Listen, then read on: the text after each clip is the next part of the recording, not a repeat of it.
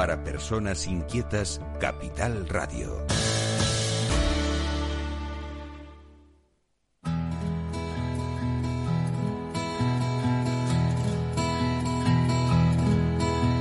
Comienza la caja de Pandora. Al verte sonreír. Al verte sonreír. Un programa especialmente dedicado al mundo de la discapacidad. El niño que ayer fui. El niño que ayer fui. En Capital Radio La 10, cada semana hablamos de aquellas personas que por una causa u otra han llegado a ser dependientes. No, no vendrá y así sabrás lo bello que es. Lo presenta y dirige Paula Romero. Caen Caen mil lágrimas al mar. mil lágrimas al mar. Hola amigos, aquí estamos como cada martes y estamos pues tratando de, de hacer el programa como, como ya hemos dicho en, en muchísimas ocasiones desde que empezó esta terrible pandemia pues desde casa. Y las cosas desde casa a veces parece que se complican un poco más. No es lo mismo que estar en, en el, en el estudio. Y bueno mm, esto es todo tan tan difícil y, y difícil, difícil, desde luego lo tienen precisamente las personas con discapacidad, porque parece una tontería, pero mm, el hecho de, de que este, este tipo de, de, virus mm, nos impida el relacionarnos, pues ellos que prácticamente se relacionan muy poco, justamente por el hecho de, de tener este esta preocupación toda la sociedad, bueno, pues están, digamos que confinados doblemente. Ellos viven en, en muchos de ellos tienen, pues, viviendo en residencias porque son mayores o porque tienen unas capacidades que ya no pueden convivir en, sus viviendas, en, su, con- en sus domicilios con su familia. Y hay una, una madre mm, muy luchadora que, bueno, que está pretendiendo que este confinamiento no sea doble. Ella es Eugenia País y lleva una lucha, mm, la verdad, titánica. Buenos días, Eugenia. Hola Paula y hola a No todos los para. que nos estén escuchando. No para. Bueno, ¿sabes lo que? Bueno, no, no, no, pero es que no, no, no, puede. debemos parar. No puede. No podemos, pa- no, no debemos hacerlo por, por, por una razón que es tan sencilla y que pueden entender todos los oyentes como que a ninguna a ningún niño que dejáramos en una guardería con un nivel de cognición que no le permite entender porque sus padres no vuelven, lo dejaríamos mm, tras las paredes de la guardería, eh, donde tienen una plaza asignada, donde tienen unos derechos y donde los padres siguen siendo tutores. Eh, nosotros no podemos pararnos porque eh, hemos evaluado la situación de verdad, o sea, no, no lo digo desde la pasión, sino desde la razón y desde y desde la medida de, de, de equilibrar la balanza entre la más absoluta seguridad sanitaria, el concepto de pandemia al que nos enfrentamos, pero desde luego también al cumplimiento y a la no vulneración de los derechos fundamentales de nuestras personas con discapacidad y de nuestros mayores. Los chicos siguen confinados, seis meses más tarde la situación no ha, no ha cambiado. Eh, y hay un marco hay un marco competencial administrativo y que depende de la gestión política que la verdad es eh, es enmarañado y es lamentable. Es lamentable porque porque el gobierno de la comunidad autónoma dicta órdenes publica decretos tenemos cuatro cabildos en Canarias que tienen asumidas las competencias en materia de asuntos sociales, con lo cual se hacen responsables directos de, la- de las residencias de personas con discapacidad. Y luego tenemos eh, un tercer elemento en juego, que son empresas privadas eh, que, bueno, son pagadas con, con dinero de, de los contribuyentes, de los oyentes, de- de- el mío, el tuyo. nosotros. Exactamente. Y estas empresas, eh, bueno, pues mm, tienen, se han tomado la, la libertad. Eh, he de decir que con la que con el patrocinio de, de algunos cabildos, o algunos le han parado las, las- le han parado los pies y le han dicho, oiga usted, usted tiene una subcontrata, usted tiene un código que cumplir, usted tiene un protocolo que asumir y yo como administración le gobierno a usted y debo estar vigilante, ¿no? Pero no en todos los casos ocurre esto. Esto está ocurriendo con la residencia de, de Triana, eh, donde está mi hija de 27 años con autismo, eh, Rebeca, con un autismo carneriano, con conductas autolesivas y, y erráticas y que no comprende qué ocurre. Pero bueno, Rebeca es uno de tantos. Rebeca es una de tantas y tantas y hay circunstancias incluso peores, por difícil que le pueda parecer a la gente que a la gente que nos escucha y que quizás pues oye hablar de discapacidad o, o la conoce mm, eh, de oídas o la conoce de o vista. muy por, o muy por encima, sin o muy saber por en encima, profundidad. pero las realidades son son Exacto. brutales. Sí, sí, sí, sí, sí. Paula. Sí, yo, yo, eh, bueno, yo lo entiendo porque, porque sabes que lo vivo. Ya, Pero- claro, pero lo a mí- vivimos ambas. Claro, pero a mí, a mí lo que me sorprende es que eh, hay centros donde los chicos pueden salir, eh, han podido salir. Aquí en, en Tenerife, por ejemplo, yo saco a mi, a mi chica, a mi niña, la saco de paseo y Claro. vuelvo y vuelve otra vez. Tienes tienes un cabildo como interlocutor Sí. y tienes un consejero o una consejera de asuntos sociales que mm, bueno que pero Que ocurre tiene otra también- perspectiva ver, de la no, no, cosa, pero- o- o- no pero no pero es que escúchame Paula es que vamos a ver en la Palma eh, los residentes de mm, los residentes de, de por ejemplo de Punta Gorda eh, donde es alcalde Vicente Rodríguez y, y cuya residencia depende también del cabildo, eh, están saliendo, hacen salidas terapéuticas, eh, están en contacto con la calle, reciben visitas.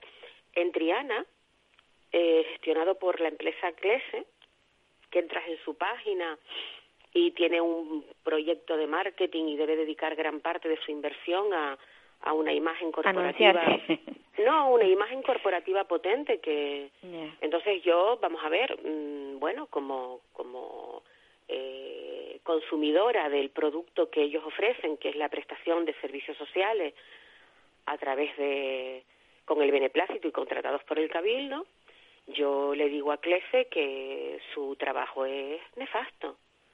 Nefasto porque Clese está obligado de forma superior a cumplir los órdenes, las órdenes y los decretos que se dicta en este marco de emergencia sanitaria y después de muchos meses en confinamiento, de meses en confinamiento, pero eh, con una desescalada que ha vivido todo el mundo, mm, bueno, pero es que más grave que la conducta de Clefe me parece la conducta de la consejera de Asuntos Sociales del Cabildo Insular de La Palma. Yo, mira, cuando me dicen, eh, ¿no tienes mm, miedo? Eh, bueno, yo, tú sabes que soy periodista Sí. y, y bueno, mí, yo tengo un trabajo que es público, eh, tengo, me relaciono habitualmente con la clase política, eh, y a mí muchas veces me preguntan en este en esta situación donde parece que tenemos que andar pidiendo permiso para para hablar, que yo nunca lo he creído porque eh, por mi profesión entiendo que salvo que mm, eh, los respectivos consejos de administración de los medios de comunicación no te prohíban hacer determinadas cosas en virtud de sus intereses económicos, yo eh, eh, saco los temas que me parecen oportunos. Yo en este tema no estoy como periodista, yo en este tema estoy como madre. Sí, por eso, por eso yo no, no te di la entrada como, madre, como periodista. Hablo, hablo para los medios como madre Sí. y demás. Pero mucha gente me pregunta si no tengo miedo, si no me preocupa, si no me... Bueno, pues mira, yo honestamente te voy a decir una cosa, Paula. Eh, yo he, he tenido una maestra eh, increíble para la pérdida del miedo, que ha sido mi, mi hija Rebeca. Rebeca me ha dado a mí un máster de, de vida en, en el no miedo, porque eh, yo podía haber tenido miedo al autismo, podía haber tenido miedo a la sociabilización, podía tener miedo a avanzar, como todos los que nos están oyendo y tengan algún vínculo con la discapacidad. O sea, no soy, no quiero decir que sea es, eh, un caso mm, especial, es que esto es así. Esto tenemos cientos, miles, millones de madres en todo el mundo que, que hacen estas mismas cosas. Eh, pero que no se no se visibilizan en, en- en- o se, visi- se, visibil- se visibilizan en, en pocos casos. Pero como te decía, eh, a ver, no, no tengo miedo. Mira, la consejera tiene una obligación. La obligación de la consejera es garantizar que los derechos fundamentales de los usuarios de la residencia de Triana, bajo su gestión y con la subcontrata que ellos han escogido y que ha cobrado este año ya 2,2 millones de euros por cuidar de 37 chicos. Qué bárbaro. O sea, ¿cuánto sale, cuánto sale una plaza? ¿Cuánto de salir a dar paseos. Sí. Tengan la capa no te estoy diciendo, pero fíjate lo que te estoy comentando, o sea, no te estoy hablando de que estos chicos y estas chicas tengan la capacidad, no te digo de venir a nuestros hogares, sino, donde van sino a de tener poder un salir. contacto social. No, no, te estoy hablando de que cojan los los eh, vehículos comprados con dinero público Sí. y se los lleven a lugares de esparcimiento al aire libre en la isla de La Palma, donde no van a tener contacto con nadie para que respiren aire puro. Yo digo que CLES está vulnerando los derechos fundamentales de las personas con discapacidad y le doy un recado a quien quiera oírlo. Seguramente, a lo mejor no hay ningún político escuchándonos en este momento, pero si hay algún político escuchándonos y alguno de ellos es del PP y quiere llamar a la consejera del Partido Popular del Cabildo de La Palma, Nieves Hernández, yo le digo que le recuerde que ya en Triana los chicos vivieron un infierno, que Sí. la Fiscalía tuvo que tomar cartas en el asunto y que la semana próxima, tras yo haber hecho una consulta con Fiscalía aquí en La Palma, en el ámbito territorial que me corresponde, voy a eh, intentar tener mm, de todas las formas posibles una reunión con la fiscal delegada de discapacidad en Canarias. Y yo recuerdo que yo soy una persona de a pie, una particular, una persona que trabaja para pagar su hipoteca, para hacer su compra, para cuidar de su hijo de 14 años, para que no se vulneren los derechos de mi hija a 37 kilómetros de mi casa encerrada detrás de aquellos muros. Yo lo que digo es que si yo conozco la carta del defensor del pueblo hablando de la vulneración de derechos fundamentales y dándoles recados a los políticos, si yo la conozco y yo, una persona de a pie, conozco la Convención de Derechos Fundamentales y la Carta Europea de Derechos Fundamentales, y yo conozco los derechos que nos asisten en el marco constitucional al que ellos se agarran para tener seguridad jurídica, yo digo que toda una consejera de Asuntos Sociales del, Cabildo Insular de La Palma, que gestiona 27 millones de euros y que es profesora de matemáticas y que ha llegado con un discurso de poder aportar todo lo que ella pueda hacer por la discapacidad, yo digo que ella también tendrá la capacidad de entender que tiene que haber un equilibrio entre que a ella no la denuncien, que es lo que le preocupa, y a su jefa de servicio, y que a estos 37 chicos no se les sigan vulnerando los derechos. Sin duda. Claro, porque cualquiera que oye hablar de que quieres que salgan y demás pensarán, uh, es que entonces igual se, no, no, no, no, se van a, a contagiar. Yo, no, no, pero lo que tú estás diciendo, o sea, ¿sí? que pueden, pueden ir a cualquier lugar donde tengan esparcimiento con plena seguridad, porque hay espacio suficiente. Tenemos, bueno, mira, mm, eh, mira, eh, Paula, yo, para que los oyentes puedan entender la situación, mira, yo eh, he, he, interiorizado que la queja, la queja por sí misma no llega a ninguna parte. Cuando tú tienes un problema, eh, yo, de, yo mm, tengo la costumbre de, de visualizar y, y mm, visualizar un camino. Quiero uh -huh. decir, mm, quejarnos sin, sin buscar sin ton ni son, no. alternativas, eso no es válido. No. Yo hace dos semanas me senté con la consejera de Asuntos Sociales del Cabildo Insular de La Palma, con la jefa de servicios y con el equipo. Después de una hora y cuarto de reunión con ella, a mí se me ofrece que yo haga unas propuestas. Yo, yo voy a hacer el trabajo de los técnicos, pero lo haré, lo haré, me sentaré, redactaré un documento y ofreceré, mmm, voy a voy a marcar hasta los recorridos que pueden hacer y los lugares aptos para ir. Ajá. No sé, eh, mmm, sugerencias. Pues sí, yo te mando la sugerencia. Pero la frase que resume mi reunión con el equipo de discapacidad del Cabildo Insular de La Palma tiene unos- unas técnicas maravillosas, gente empática. Yo no estoy hablando de, de trabajadores de a pie. Yo te hablo de la consejera, responsable Sí. política, que hoy está y quién sabe cuándo volverá a la política, si es que vuelve algún día, pero este es el legado que nos está dejando hoy. Eh, y, el, y el resumen de esa reunión es, mm, ¿qué te digo yo? Como si tú sales a, al supermercado y te encuentras con la vecina del quinto y la vecina del quinto te dice, echándose las manos a la cabeza, ay Dios mío, pero tú has pensado que me pueden denunciar. Y, y yo me pregunto, y entonces en ese momento tiene uno la sensación de estar en medio de la nada, o sea, de, de, de pensar cómo, mm, cómo se hacen listas, cómo se eligen personas de forma tan aleatoria, porque yo no te digo que, que estas personas a lo mejor tengan competencias para otro montón y otro millón de, de temas y de cosas. Sí, pero que aquí no encajan. No, no, no, no. No, no, no. No encajan. Yo Entonces, creo- yo hay un mensaje que sí quiero dejar claro. Se han presentado a través de Inma González, una madre eh, que como nosotras está trabajando en este tema, eh, y hay otras muchas madres que no saben dónde no saben dónde luchar. De hecho, me llaman y me preguntan dónde, qué hago, Claro, con claro. quién contacto. Gente perdida, eh, con tratamientos depresivos porque no ven a sus hijos. Gente que no se puede levantar de las camas.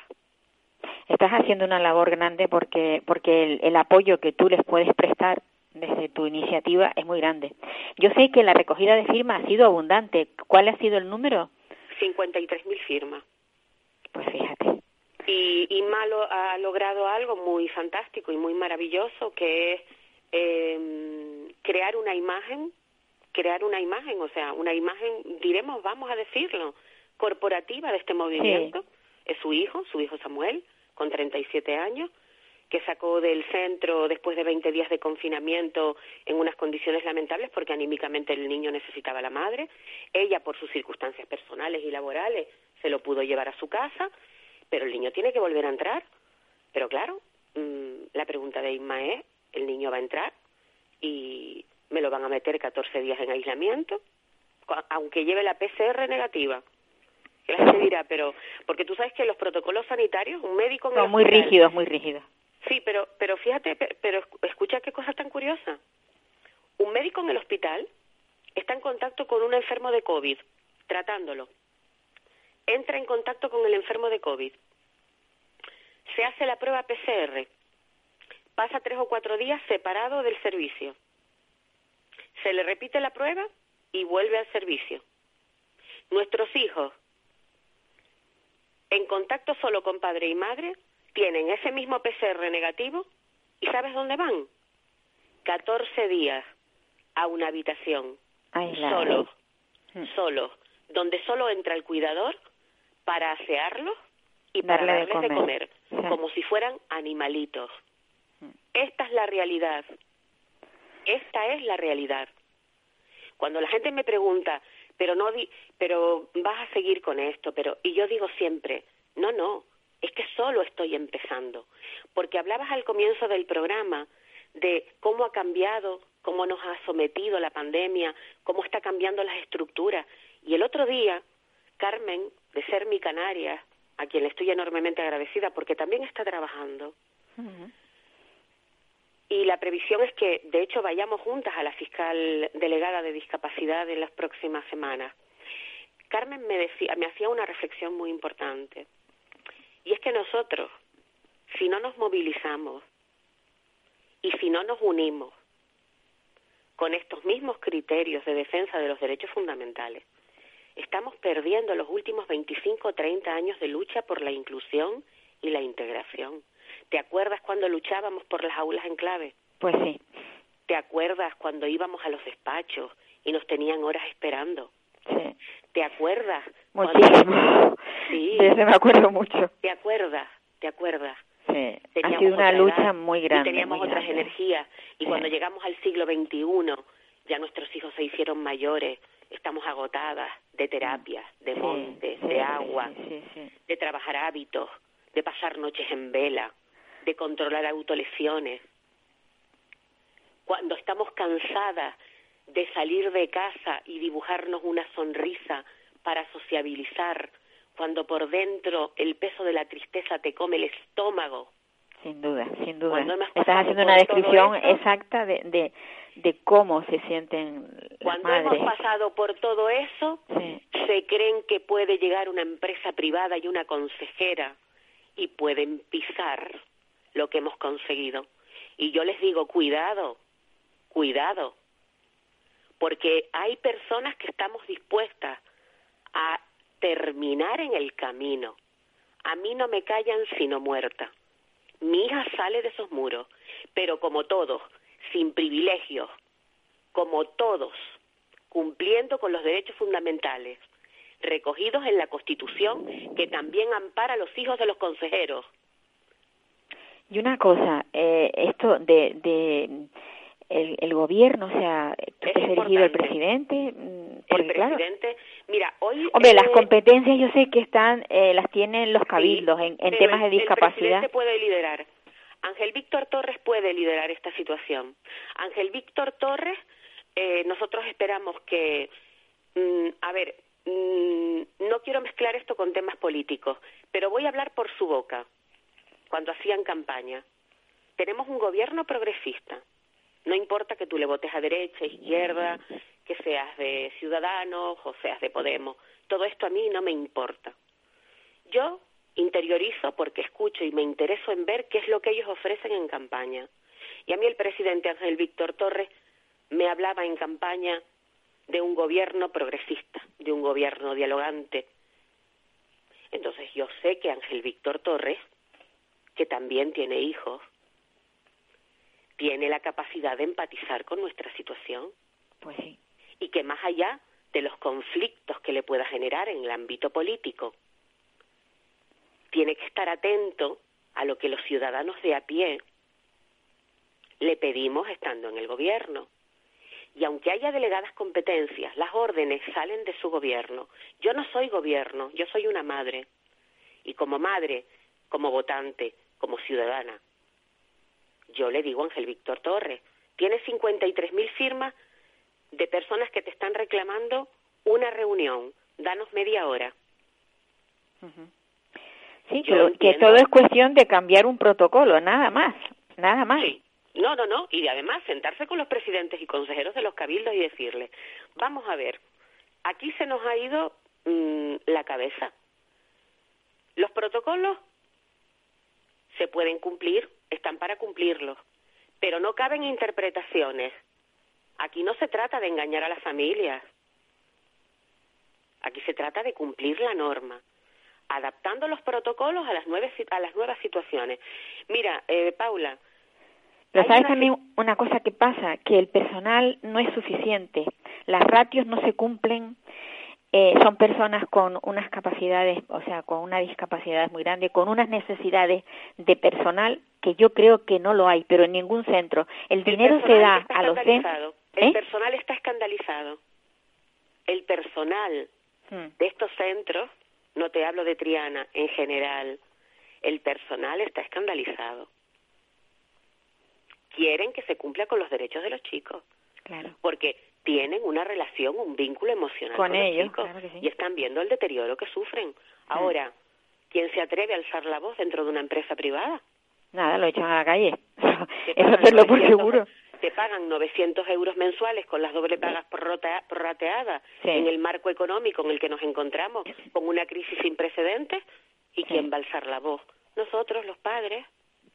Y ¿Por luego además con unos con unos contratos que, que ni siquiera son fijos, son contratos renovables, que eso también va en detrimento del chico, De porque constantemente cambian, eh, yo, yo no sé en, en Triana, pero sé de los centros aquí Bueno, que esto es un constan tema recurrente para mí que yo, al margen de todo este tema, he tratado siempre con los distintos consejeros y con los distintos directores que han asumido la gestión Hmm. del centro de, pagados por CLESE con respecto a la, a la estabilidad en los puestos de trabajo, en los referentes que tienen los chicos, porque Eso también, también es muy malo para los chicos, malísimo. sí, sí. O sea, eso deteriora muchísimo también su, porque pierden el referente que tienen, o sea, están a lo mejor tres meses con una persona y de pronto esa persona desaparece de sus vidas, cuando ya han aprendido a comunicarse con ellos, cuando ya han aprendido, les han tomado incluso afecto, porque eso también hay que tenerlo en cuenta. Se convierten en los, en los segundos referentes. Efectivamente, efectivamente. hacen como la sustitución de, bueno, mi madre está donde está, pero yo tengo a esta, a esta señora que me está haciendo lo... Pues... Sí, sí, sí. Yo, y yo voy a decirte una cosa, mm. voy a decirte una cosa.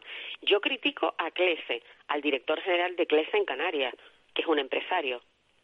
Ahora, mi agradecimiento y mi reconocimiento para cada uno de los trabajadores que se está dejando la piel porque los chicos estén lo mejor posible. Pues sí, eso hay que decirlo también. Eugenia, se nos va se nos va el tiempo pero de todas maneras esto no podemos no podemos dejarlo pasar porque porque no porque hay que cambiarlo. Vamos a continuar Paula. Pues sí sí. Y además con tu ayuda que estás ahí al pie del cañón. Mm, como sabia nueva porque tú eres mucho más joven que yo. Bueno estoy sabes lo que nos pasa a las madres con con hijos con discapacidad que parece que hemos vivido diez vidas. Pues sí. Yo a veces por dentro me siento bastante vieja, pero por las mañanas, cada mañana, se lo dije el otro día a la consejera, se lo dije. Le dije, cada mañana no cuentes con que yo me canse, porque cada mañana me rearmo. Con fuerza nueva. Pues Quedo destruida y por las mañanas rearmo el puzzle. Pues y una cosa que le dije y termino, no les extrañe que algún día cumplidos los plazos que nos marcamos, habiendo hablado con todos los, posibles interlocutores para solucionar este tema, pongamos tarimas delante de presidencia del gobierno de Canarias y delante del cabildo, saquemos un megáfono con las mascarillas puestas y cumpliendo con la seguridad y digamos, reclutamos reclutamos gente que tenga empatía por el dolor que están pasando nuestros hijos. Las familias no nos, no nos revictimizamos.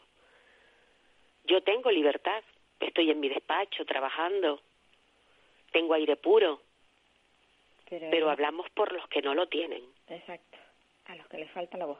Gracias, Paula. Eugenia, gracias a ti por estar ahí y por seguir siendo, pues eso, una madre luchadora. Voy a, ahora voy a ver si consigo hablar con el director general de dependencia y discapacidad y, le voy a transmitir pues esta esta reivindicación. Bueno, pues esperemos que poder lograrlo, poder lograr hablar con con Miguel Montero Naranjo, que es el director general de dependencia y discapacidad, a ver si conseguimos hablar con él.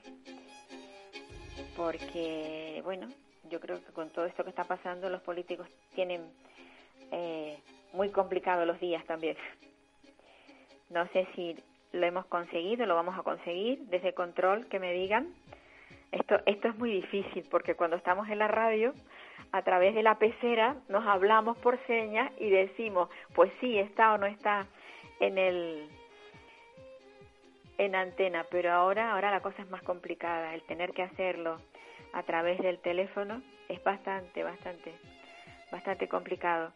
Pues me llega, me llega que está, está comunicando. Bueno, pues entonces pasaremos a hablar con, con la consejera de, del Cabildo, también de Asuntos Sociales, a ver si comunica, a ver si conseguimos hablar con ella, a ver si tenemos suerte porque el día hoy no, no está siendo favorable para esta locutora de radio que llevo organizando todas estas llamadas desde hace varios días, pero que siempre surge algún problema. A ver si conseguimos hablar con, con Marian Franqués, ya que el, el director Miguel está. Vale, pues mira, tenemos suerte. Bueno, pues como les comentaba, vamos a hablar con el director general de, Discapacidad e Independencia. Buenos días, don Miguel. Muy buenos días. Bueno, llevo detrás de usted mucho rato, pero por fin, por fin lo hemos logrado. Y acabo, lo siento, disculparme porque ¿Eh? estoy con la adaptación del, del colegio del niño. Ah, claro. Y mi mujer no podía llegar a tiempo. Lo cuento como es, no, no, no llegaba a tiempo y tenía que salir corriendo a, a buscar al Pues niño. sí. Saben que lo de la adaptación es que son distintas horas, dos horas, Es otro día tres horas, otro sí. Sí, cada día es una cosa distinta. Y ando, Pues- pues por la calle, pues disculpe. Bueno, yo yo sé que lleva un año eh, al frente de, de esta dirección, que no es una dirección fácil de llevar porque hay y habrán muchas cosas que, que arreglar de viejo y de nuevo. Eh, yo a mí me gustaría eh, saber exactamente cuáles son las competencias de este director. Sí, bueno, a- aclarar, aclarar dos cosas. En, en Canarias el sistema está em, eh, dividido, digamos, en la gestión de las plazas directamente, por ejemplo, en residencias, Sí. la llevan lo- los cabildos mediante convenios y nosotros, Sí. la parte de dependencia estrictamente es la, la valoración, digamos, lo que de lo que se trata del el grado, que eso lo hacen según el baremo estatal, unos, unos unas técnicos, digo en femenino porque el 90%, más del 90% Ajá. son mujeres, entonces siempre utilizo femenino plural porque eh, es un servicio muy, muy, muy feminizado. Eh, comentar que luego en el ámbito de la discapacidad dependen de nosotros directamente dos centros de valoración en cada, en cada capital eh, provincial y luego tenemos acuerdo con algunas islas para ayudarnos a agilizar la, la tramitación de esos eh, expedientes de discapacidad. Y bueno, el, el sistema eh, ha colapsado este año, pero ya en Canarias ya ya estaba eh, situado en el en el desastre desde de, de antes, ¿no? Entonces, Claro. eh, parte de la parte de la de la historia ha sido eh, este año dentro de las competencias que tenemos poner en orden lo que lo que nos habíamos encontrado y, y empezar ya un poco a, a sacar cosas adelante. Es que Pero bueno, hasta- resumiendo muchísimo, la, la, la Dirección General tiene eh, la, la, la, la competencia, básicamente. Luego hay otras, ¿no? Pero vinculado a dependencia y discapacidad, la competencia de determinar, pues, los, los grados, tanto de dependencia como de discapacidad. Bueno, es que la verdad que hasta hace muy poco, bueno, yo creo que no hasta hace muy poco, el último dictamen del Observatorio Estatal de Dependencia nos ponía a la cola, siempre estamos a la cola. Entonces eso... No, bueno, eh, hay, hay, hay, hay justo que hay que hacer un matiz. Sí. Eh, efectivamente, los datos siempre han sido de Canarias los peores, pero particularmente durante la gestión de la COVID hemos sido la, la tercera comunidad autónoma, o la segunda, depende del parámetro, que mejor ha afrontado la crisis de la COVID. Dicho por datos oficiales del INSERSO, que Sí, no, reconoció la- la, Asociación de Directores y Gerentes de Sí, Servicios la- Sociales en...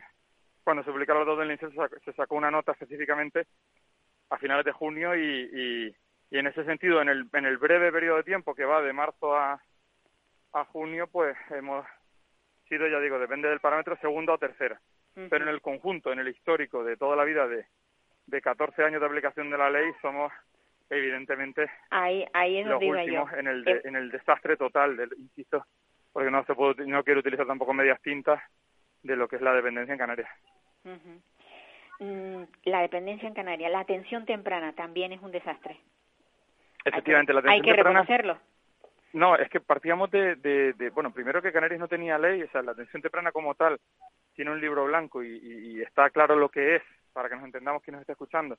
Atención de niños y niñas de 0 a 6 años, pensando precisamente en evitar que sean dependientes y, y discapacitados o que o que al menos su o si ya lo son que su que su eh, tratamientos y una visión integral de lo que tienen que tener a su a su disposición bueno, pues teníamos, eh, no había ley en Canarias. Eh, se saca la ley, bueno, corriendo, digamos, a final del mandato pasado, literalmente en abril y se publica en, en mayo.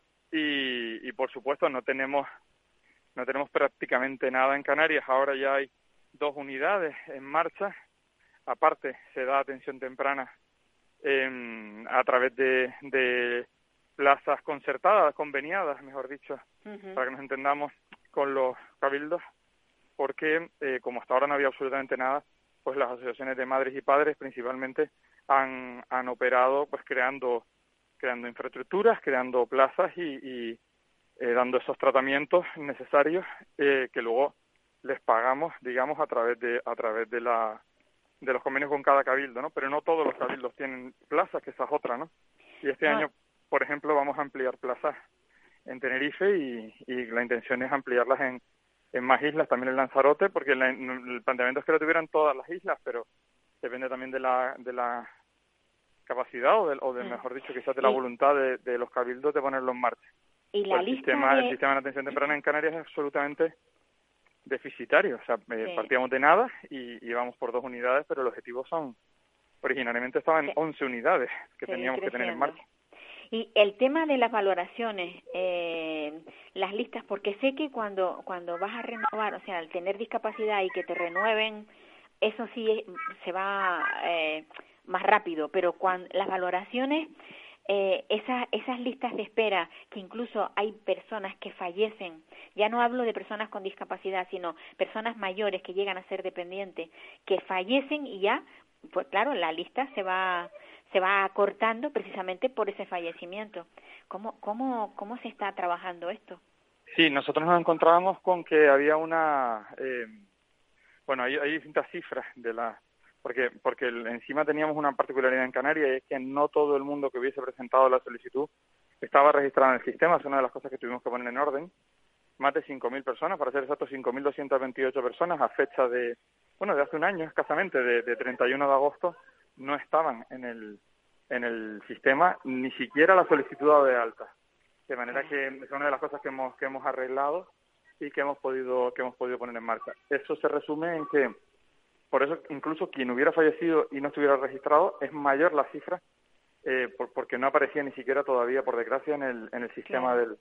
del, del inserso. Pero la realidad es que una de las cosas primeras que hicimos fue determinar que mm, la manera en la que se consideraba un expediente prioritario o no hacía que al final hubiese más expedientes prioritarios que no prioritarios, o lo que es lo mismo, ya no funcionaba como criterio prioritario. Dicho de otra manera, hace escasamente dos meses eh, hemos acabado de tramitar el último expediente de 2016. Es decir, cuando llegamos el año pasado teníamos expedientes vivos todavía vigentes en marcha, digamos, desde de los años 2015 y 2016. Madre mía. Eh, ya estamos metidos de lleno en 2017, aunque algunos expedientes, por ejemplo, de, de, recién nacidos, pues, pues se atienden antes de los seis meses, ¿no? Pero la realidad es que en Canarias el año pasado teníamos eh, dos años y tres meses solo para de media para obtener el grado de dependencia. Es decir, la gente esperaba al menos pues en torno a unos dos años y en algunos casos más para que saliera, para que al final el resultado fuera una, una media de dos años, tres meses esperando. Un, un desastre, pues la ley, la ley habla claramente de seis meses, ¿no? Son pocas las comunidades autónomas que cumplen el plazo de seis meses, pero definitivamente Canarias era la peor, la peor, y, y por desgracia va a seguirlo siendo un tiempo porque esto no, hablando claro, no se, no se levanta en un año. Claro. Bueno, pues yo yo le deseo al director que bueno que, que consiga que consiga poner esto. Supongo que al día no lo va a poner, pero Tenemos que, que, ponerlo que le al dé día. que no- le dé un poco de agilidad para que no, no, esto estamos cambie. Sabemos, sa- hoy mismo eh, teníamos la, la comisión delegada de directores generales de, la, de lo que viene siendo la comisión de, de, de- de atención a la dependencia de toda España, ¿no? Entonces, por videoconferencia, obviamente, con las actuales circunstancias, y hemos conseguido bajar los tiempos medios de espera, pero claro, pero pero pero muy por debajo de lo que esperábamos, pero que este año con la COVID ha sido desastroso. El objetivo sí es ponernos en hora. Yo estoy absolutamente convencido de que es posible. Hace falta más personal, contaremos el año que viene con más personal, porque porque esa es una de las claves. Contaremos con un gestor de expedientes que Canarias no tiene, la única comunidad que no tiene, y a día de hoy incluso eh, para, para meter esos datos en el sistema. Es decir, son, son pasitos que vamos dando, pero sí, sí, sí nos tenemos que poner en hora. Hay muchísima gente esperando. 55.000 personas en Canarias con su solicitud presentada, esperando a que, a que se cumpla un derecho. Pues sí. Pues yo le agradezco muchísimo que después de tanto problemas hayamos podido hablar, aunque sea muy poco tiempo. Me gustaría una, tener una larga charla porque hay muchas cosas que se me han quedado en el tintero. Una de ellas es eh, mm, eh, qué relación ha podido tener a lo largo de su vida con el tema de la discapacidad.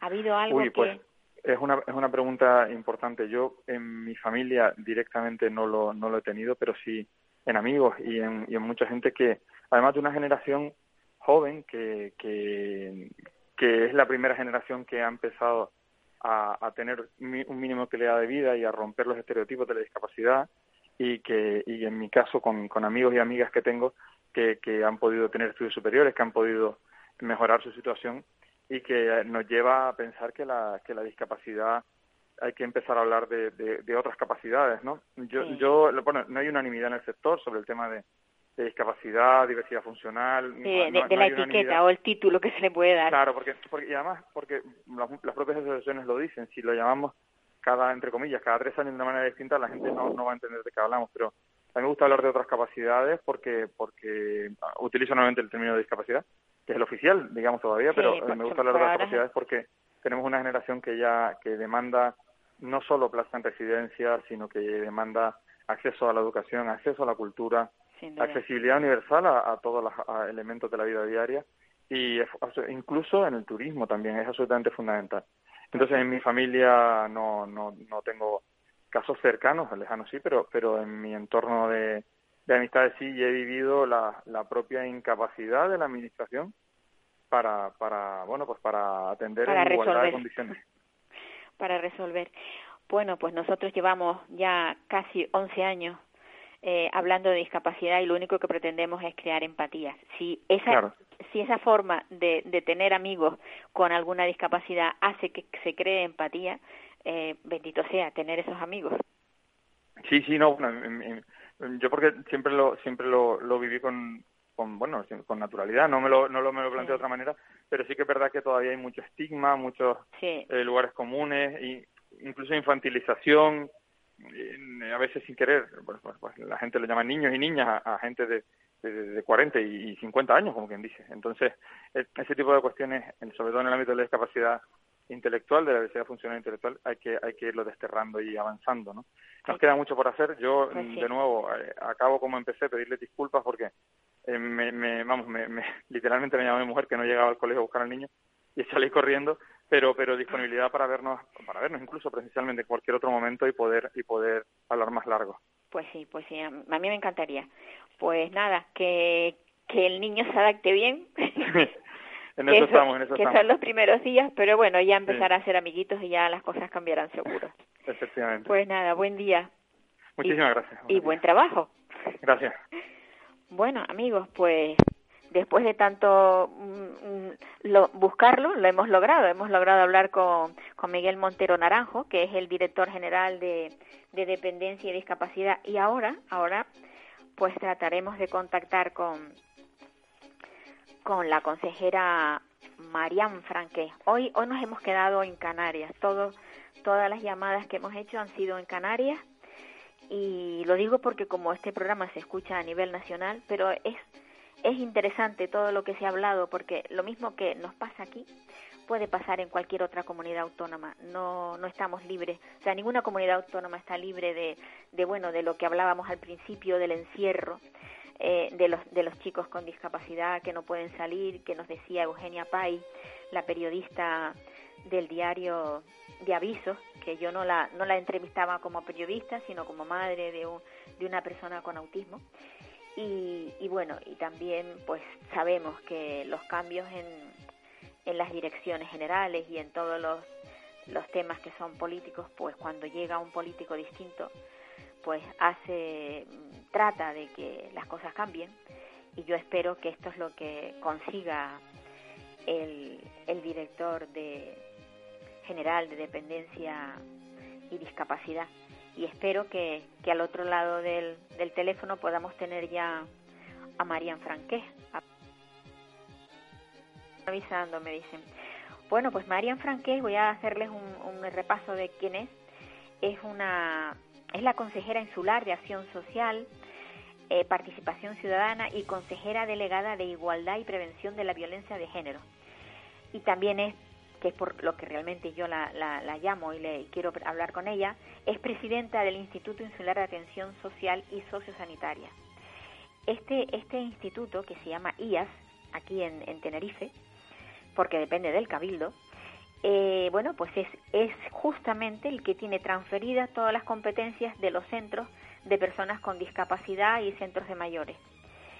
Mm, yo lo que quiero hablar con ella precisamente es a ver cómo están funcionando los centros, qué está pasando con el tema del COVID, porque está clarísimo que ya, como lo decía Eugenia Pais, eh, el encierro, eh, ese doble encierro que tienen las personas que están en, instituciones que no pueden salir, eso les está pues haciendo mucho mal.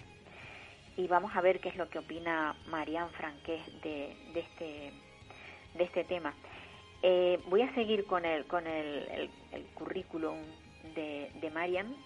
Eh, ella con 14 años se afilió a la Juventud Socialista y comenzó a militar en el movimiento estudiantil, convirtiéndose en una de las fundadoras de la Unión de Estudiantes Canarias. Eh, contribuyó a, a, a representar al el consejo, o sea, fue representante del consejo en el Consejo Escolar de Canarias y en el Consejo Escolar del Estado. Fue también representante de la entidad estudiantil en el Consejo, en el Consejo de la Juventud de Canarias, desde donde dio un salto al Consejo de la Juventud en España, el organismo que ocupó pues un puesto de responsabilidad en las finanzas y esto la motivó pues a seguir la tenemos, vale. Bueno, pues ya saben ustedes quién es Marian Franqués, que me ha dado tiempo en el, en el tema, en el que, en el, en el espacio de tiempo que la buscaban. Buenos días, Marian. Hola. Sí. Buenos días, Marian Franqués. Hola. Hola. Sí, ¿me oyes? Sí, yo le oigo. Vale. Bueno, yo ya he hecho una, una, esto, una hipnosis más o menos eh, clara de, de, de, quién es la consejera insular de acción social. Pero, como decía yo al principio, yo realmente a mí lo que me interesa más es su, su presidencia en el Instituto Insular de Atención, en el IA, porque es el que está realmente vinculado con el tema de la discapacidad. Eh, yo eh, anteriormente le he hecho una entrevista a Eugenia Pais, ella es una periodista del diario de aviso, pero es madre de una persona con discapacidad en La Palma y ella se queja y ha recogido firmas para poder, eh, bueno, pues cambiar el protocolo de un centro dependiente. Los centros son todos dependientes de los cabildos, ¿verdad? Y no, no todos, depende del tipo del centro. También hay centros que dependen de la comunidad autónoma de Canarias. no, los centros aquí, los centros aquí en Tenerife eh, están todos transferidos o, o hay, o hay, algunos que no. Eh, hay algunos que todavía tienen gestión, poquito, la verdad que muy poquito, pero todavía hay algunos que es de gestión de la comunidad autónoma y luego hay centros también eh, relacionados fundamentalmente con mayores, pero también de dependencia, que están gestionados por los ayuntamientos, por los municipios. A ver, Marian Franqués, mm, como, como mm, presidenta del instituto, eh, ¿qué, qué mm, control se lleva sobre los centros de personas con discapacidad? Sobre todo, ya no, no, hablo de las mayores, hablo de personas con discapacidad cognitiva, o sea, personas que están en centros con, con autismo, con, con problemas de conducta. Eh, ¿qué, ¿Qué control es el que se lleva sobre esos centros? Bueno, vamos a ver, nosotros tenemos un modelo en Tenerife que es un poco diferente a otros modelos que hay por otros cabildos y, de la comunidad autónoma. Nosotros hemos, se optó en su momento, hace ya bastante tiempo, por eh, trabajar conjuntamente y de forma muy estrecha con las entidades, entidades sociales que trabajan con todos y cada uno de los colectivos, desde mm, personas con autismo, como bien acabas de decir, a discapacidades intelectuales, eh, problemas de salud mental, discapacidades físicas. Bueno, sabemos que la discapacidad es muy muy, muy variada, hay muy distintos tipos de, capacidad, de discapacidades, en un concepto de anillo insular, es decir, eh, intentar acercar los recursos a la ciudadanía que lo necesita, no que la ciudadanía se nos tenga que desplazar en media isla o isla completa para poder acceder a un recurso, sino tener distribuirlos de forma que eh, la cuestión geográfica sea lo más leve posible y, por otro lado, que la cuestión eh, profesional sea la, de la mejor calidad posible. Entonces, trabajamos con una red de entidades a lo largo y ancho de toda la isla, donde las plazas las tenemos subvencionadas eh, con el Cabildo de Tenerife y la comunidad autónoma a través de convenios y eh, ellos son los que realizan, las entidades son las que realizan pues la mayoría de, los servicios de atención. Obviamente nosotros al tener las plazas subvencionadas y tener dinero público, pues tenemos que llevar eh, el control, el diseño de, de cómo se va desarrollando eso, ¿no? Nosotros vamos viendo en el anillo cuáles son las necesidades que tenemos y vamos concertando con las distintas entidades los distintos servicios que se realizan. Eh, con esta fórmula hemos eh, fomentado mucho el sector, eh, el tercer sector, que además es un sector que genera mucho empleo, pero también eso, atención especializada y cercana en, en la isla. Estando aún muy lejos de estar en una situación óptima, aunque el anillo es importante y es muy potente, eh, como ya he dicho, las distintas mm, discapacidades son enormes, hay muchísima diferencia entre unas y otras y distintas casuísticas, perdón, pero al mismo tiempo eh, intentar acercarnos ¿no? a las personas que lo necesitan. Mm, los protocolos que se han establecido ahora mismo con el tema del COVID, eh, ¿los ha implantado eh, Sanidad, los ha implantado el Cabildo o los ha implantado cada, cada propio centro? Vamos a ver, la norma emana del Gobierno de Canarias, ¿no? Son quienes dicen cuáles son las normas básicas, pero luego esas normas hay que adaptarlas a cada uno de los centros y hay de todo, porque es que desde estructuralmente, de cómo son las puertas de entrada y salida, a cómo están los baños, a cómo están las habitaciones, a cómo está la cocina, a cómo está todo, eh, es diferente, los espacios son distintos. Y además no puedes tratar igual a una persona que tiene una discapacidad intelectual a una persona que tiene una discapacidad física. Ahí tenemos eh, personas con que, por ejemplo, el uso de la mascarilla es muy difícil, incluso no es recomendable, y otras personas que sí que es viable y que no tiene problema. Y otros que necesitan unos determinados horarios y otros que necesitan otros. O sea, realmente la de la adaptación de los centros del COVID a las distintas realidades ha sido un tema complejísimo, de los retos más complejos a los que nos hemos enfrentado. en, en pureza, quien tiene que aplicar esos protocolos, quien los tiene que llevar al centro, son las propias entidades. Nosotros que hemos hecho desde el IA, siendo conscientes de las especiales dificultades que tenían y que no tenemos por qué ser en una entidad expertos de, en situación de, prevención y de riesgos laborales, etcétera, etcétera, que eso es un personal muy especializado y muy cualificado, siendo muy conscientes de las enormes dificultades que iba a suponer para muchísimas entidades el poder mm, llevar al terreno, al día a día, su realidad, las normas que emanaban del Gobierno de Canarias, desde el día lo que hicimos fue eh, establecer un servicio de asesoramiento para las entidades. Nosotros hemos puesto a disposición de las entidades a profesionales que les van diciendo a las entidades cómo pueden aplicar los protocolos y cuáles son las medidas que deben ir tomando en asesoramiento técnico y yo creo que es una, un servicio que ha sido muy bien valorado ¿no? por las entidades que han agradecido mucho el tener ese asesoramiento que algunas sí lo podían tener pues a través de mutuas o algunos contratos que tenían pero que la mayoría no lo tenían. Y una pregunta que, que nos hemos hecho muchas veces cuando se abre un centro mm, de, para personas con discapacidad pero un centro de día, ¿por qué no se le dota también de, esto de, transporte? Me voy a centrar en un centro que hay en el sur, en esto en, en, en Arona, un centro que, que tiene muy pocos chicos realmente, no creo que son veintipocos, pero que para ellos mm, son de municipios distintos, para acudir al es complicadísimo. Y el, el transporte tienen que hacérselo o los padres o pagarse ellos mismos el, el transporte. ¿Por qué no, no el Cabildo no pone a ver, las subvenciones que van a, las entidades van a través de un convenio, como ya he dicho, de la comunidad autónoma, financiado por, mm. por la comunidad autónoma y el Cabildo. El convenio se ha ido modificando a lo largo de los años, intentando incluir y adaptar a las realidades diferentes que hay. Precisamente el transporte es una de las últimas incorporaciones que han entrado en ese convenio. El eh, incorporar financiación para aquellas personas, porque lo que no puede ser es que tengas una plaza y que no puedas acudir porque no tienes cómo llegar a esa, a esa plaza que se te ha sido asignada y seguramente después de mucho tiempo en lista de espera esperando a que esa plaza te toque, ¿no? Y resulta que cuando te llega eh, está lejos o tienes dificultades por lo que sea y no puedes ir a ella. Entonces, una de las modificaciones que hemos negociado con el Gobierno de Canarias y que el Gobierno de Canarias le ha aceptado es incorporar eh, dinero también para el transporte, para poder paliar esas situaciones. María es, fundamental, es, fundamental porque si no, no estamos haciendo nada realmente, ¿no? Eh, la verdad que ha sido una pena que haya sido muy poco el tiempo porque se, ya, bueno, ya es que se me, se me ha cumplido el programa. Me gustaría poder eh, volver a, mantener una conversación porque hay muchísimas cosas eh, de las que podríamos hablar. Eh, a ver si podemos cuadrarlo en otro momento. Tendremos oportunidades, seguro. Eso quisiera yo, ¿eh? pues nada, un abrazo y buen día. Muchas gracias. Gracias.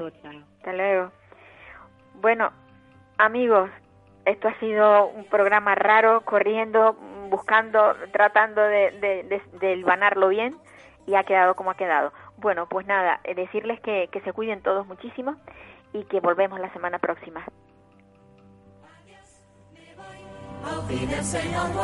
Me voy si hoy por fin pruebo el champán. ¿Puedo? No.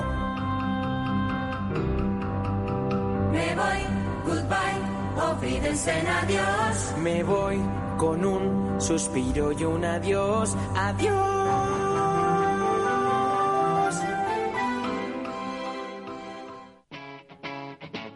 Capital Radio.